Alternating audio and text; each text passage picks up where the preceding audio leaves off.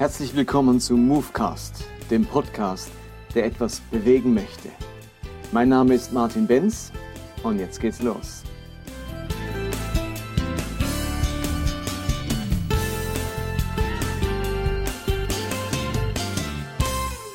Willkommen zu Movecast 33. Es ist jetzt eine ganze Weile her, seitdem der letzte Movecast veröffentlicht wurde. Inzwischen waren Ferien. Ich selbst war ein paar Wochen in den Ferien im hohen Norden auf der Insel Rügen und äh, jetzt wieder zurück an der Arbeit in der Gemeinde. Und mir geht es ja immer wieder darum, in diesem Movecast zu überlegen, wie sieht gesunder Glaube aus? Wie ist, gesund, wie ist Glaube heilsam? Wie vermeiden wir es, dass Glaube uns am Ende mehr krank macht als heil macht? Wenn man sich Religion auf dieser Welt ansieht, dann ist Religion verantwortlich für ganz viel Gutes, Positives, Liebevolles, Mitmenschlichkeit. Aber leider ist Religion auch verantwortlich für ganz viel Schwieriges, für Unmenschlichkeit, äh, für Krankhaftes, für manche religiös-psychische religiös Störung. Und äh, jede Denomination und jede Religion hat das Potenzial, sich positiv oder auch negativ auszuwirken.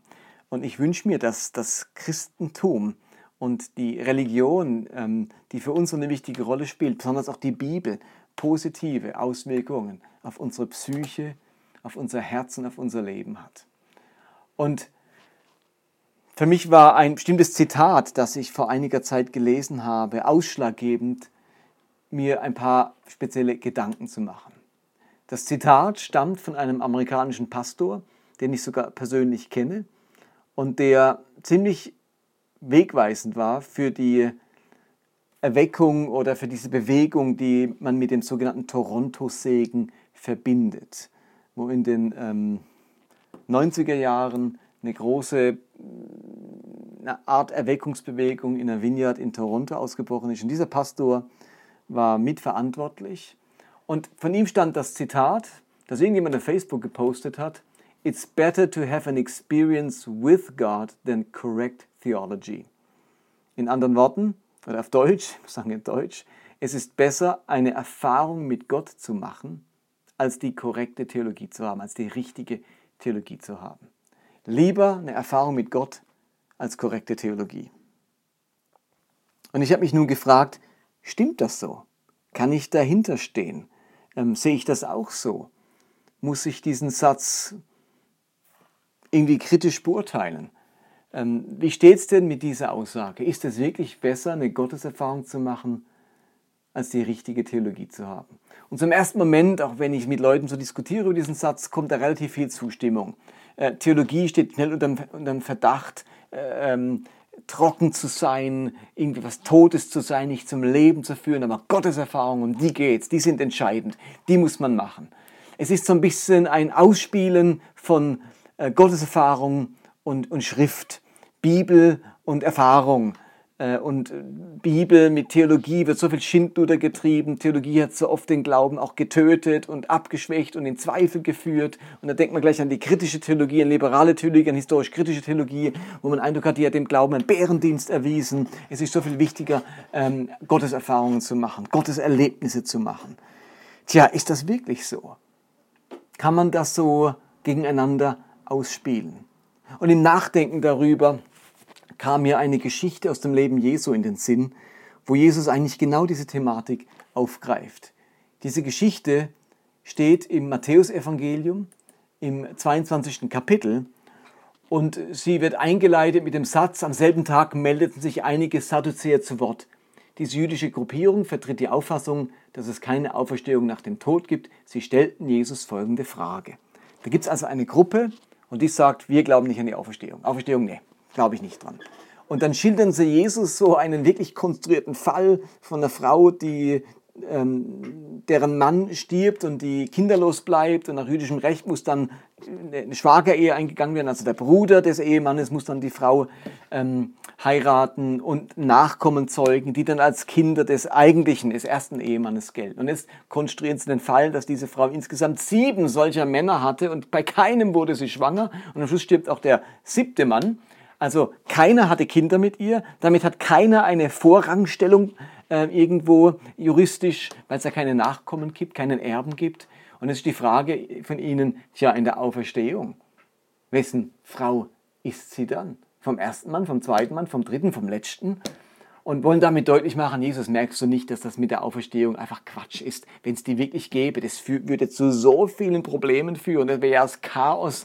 Also wenn es die Auferstehung gibt, äh, dann bringt das ganz viele Schwierigkeiten mit sich. Darum ist es viel sinnvoller und cleverer, nicht an eine Auferstehung zu glauben. Das entspricht viel mehr äh, Gott und seiner Welt und seiner Vorstellung.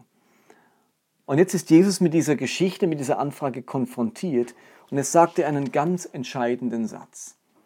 Jesus erwiderte in Vers 29, Matthäus 22, 29, ihr irrt euch, weil ihr die Schrift nicht kennt und auch nicht die Kraft Gottes.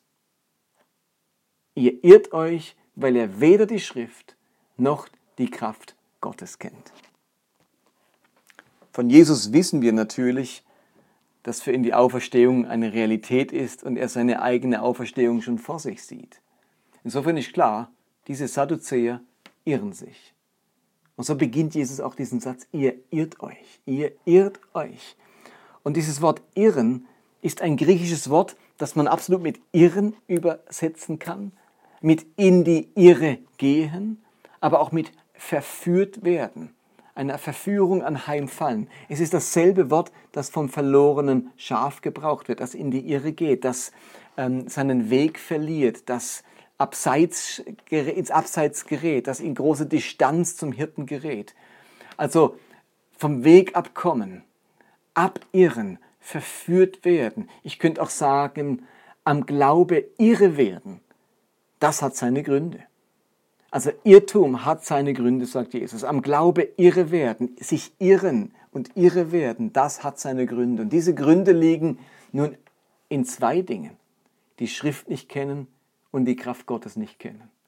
Jesus bringt hier zwei Dinge zusammen, die unbedingt zusammengehören. Wenn ich am Glaube nicht irre werden will, wenn ich nicht will, dass mein Glaube ungesund, einseitig wird, dann muss ich eng vertraut sein mit zwei Dingen, mit der Schrift und der Kraft Gottes. Und wenn ich es ein bisschen äh, lapidarer ausdrücke, dann muss ich vertraut sein mit Theologie und mit Gottes Erfahrung.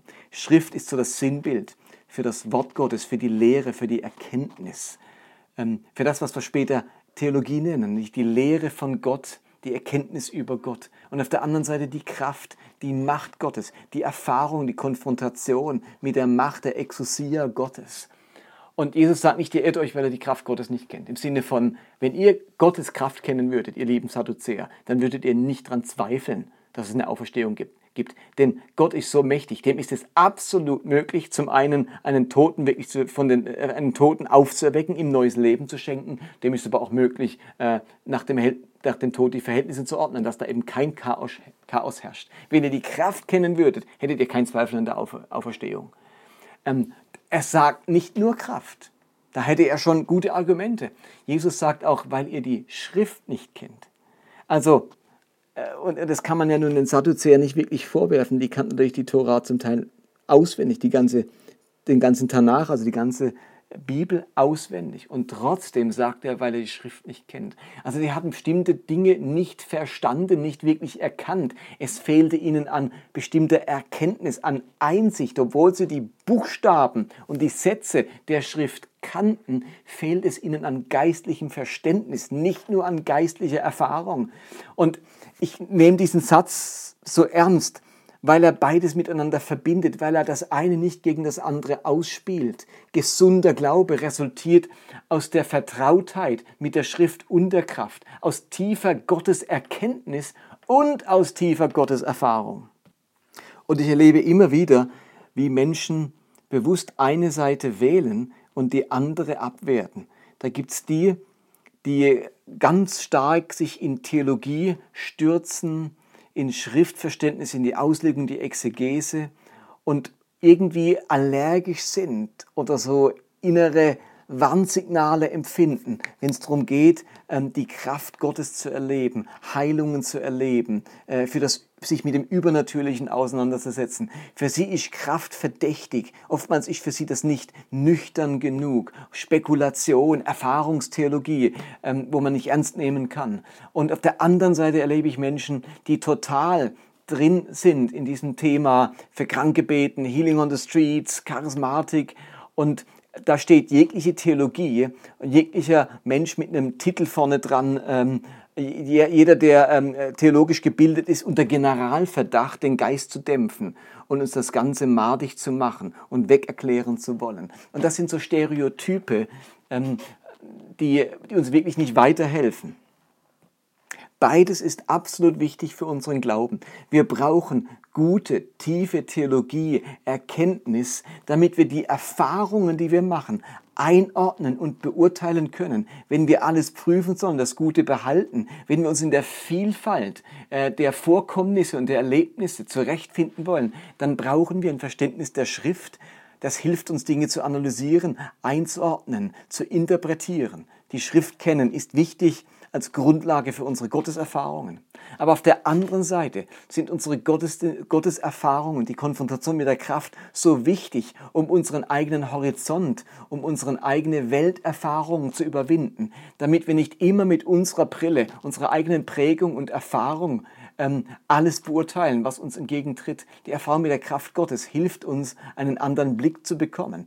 Es hilft uns, unsere äh, Theologie praktisch werden zu lassen, anwendbar. Plötzlich merken wir, was alles möglich ist, von was wir bisher nur ähm, gesprochen haben, aber es nie erlebt haben. Ich finde auch, dass Paulus dieses Miteinander von Erkennen und Erleben von Schrift und Kraft wunderbar zusammenbringt im Epheserbrief.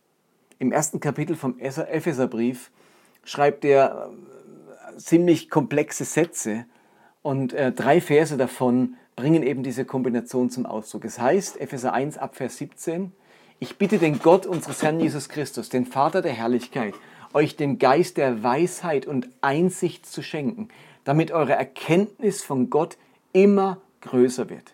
Ich bete, dass eure Herzen hell erleuchtet werden, damit ihr die wunderbare Zukunft, zu der er euch berufen hat, begreift und erkennt, welch reiches und herrliches Erbe er den Gläubigen geschenkt hat. Ich bete, dass ihr erkennen könnt, wie übermächtig groß seine Kraft ist, mit der in uns, die wir an ihn glauben, wirkt. Es ist dieselbe gewaltige Kraft, die auch Christus von den Toten auferweckt und ihm den Ehrenplatz an Gottes rechter Seite im Himmel gegeben hat.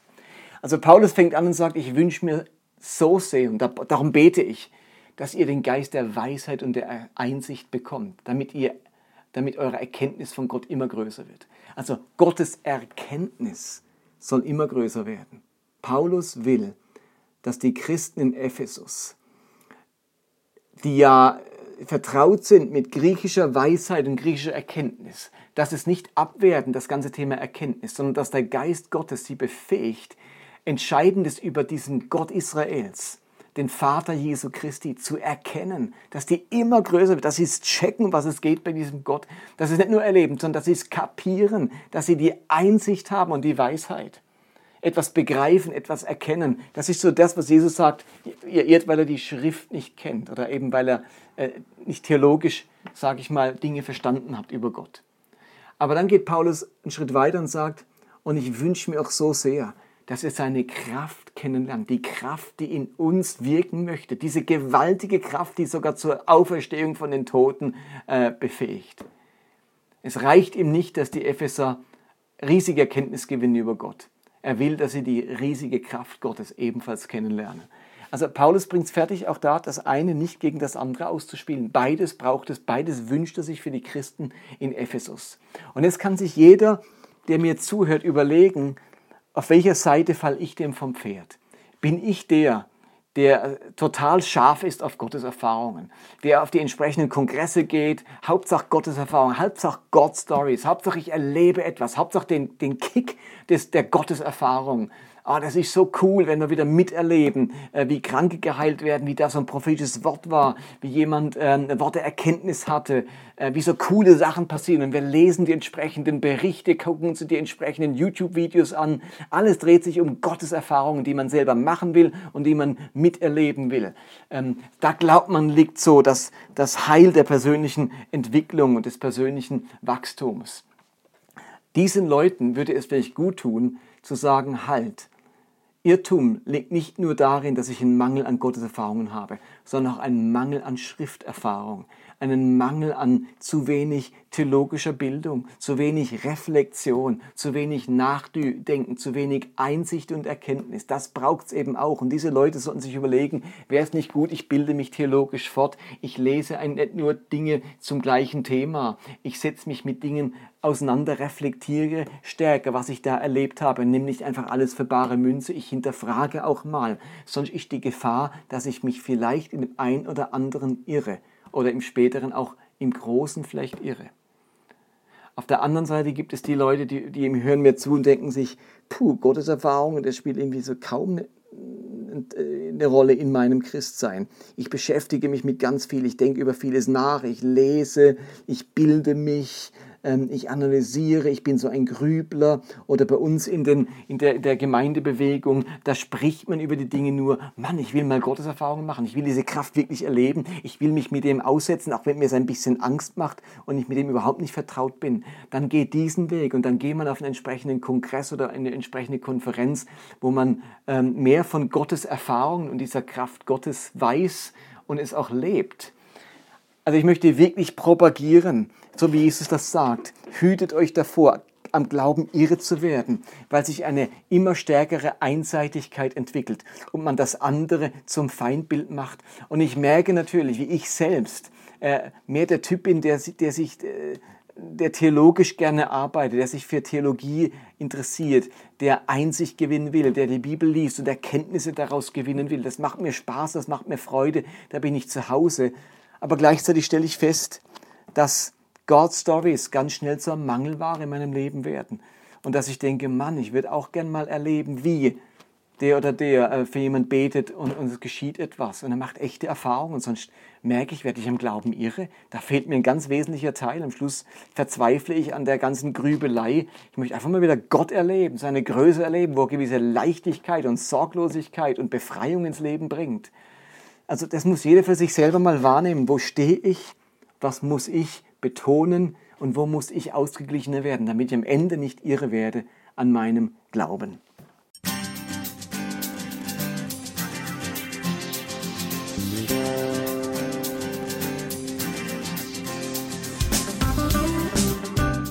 Das war Movecast für heute. Ich hoffe, dass es etwas bewegt in eurem Leben und in eurem Glauben. Ich würde mich freuen, wenn ihr mir Feedback gebt oder Kommentare hinterlasst, entweder auf Facebook oder direkt auf der Webseite des Podcasts. Und die lautet movecast.podbean.com. Ansonsten würde ich mich freuen, wenn ihr diesen Podcast teilt auf den sozialen Medien, auf Facebook oder Twitter oder Instagram oder wenn ihr ihn abonniert, entweder bei Podbean selbst oder bei iTunes. Ansonsten hoffe ich, dass wir uns nächste Woche wieder hören. Bis dann, bye bye.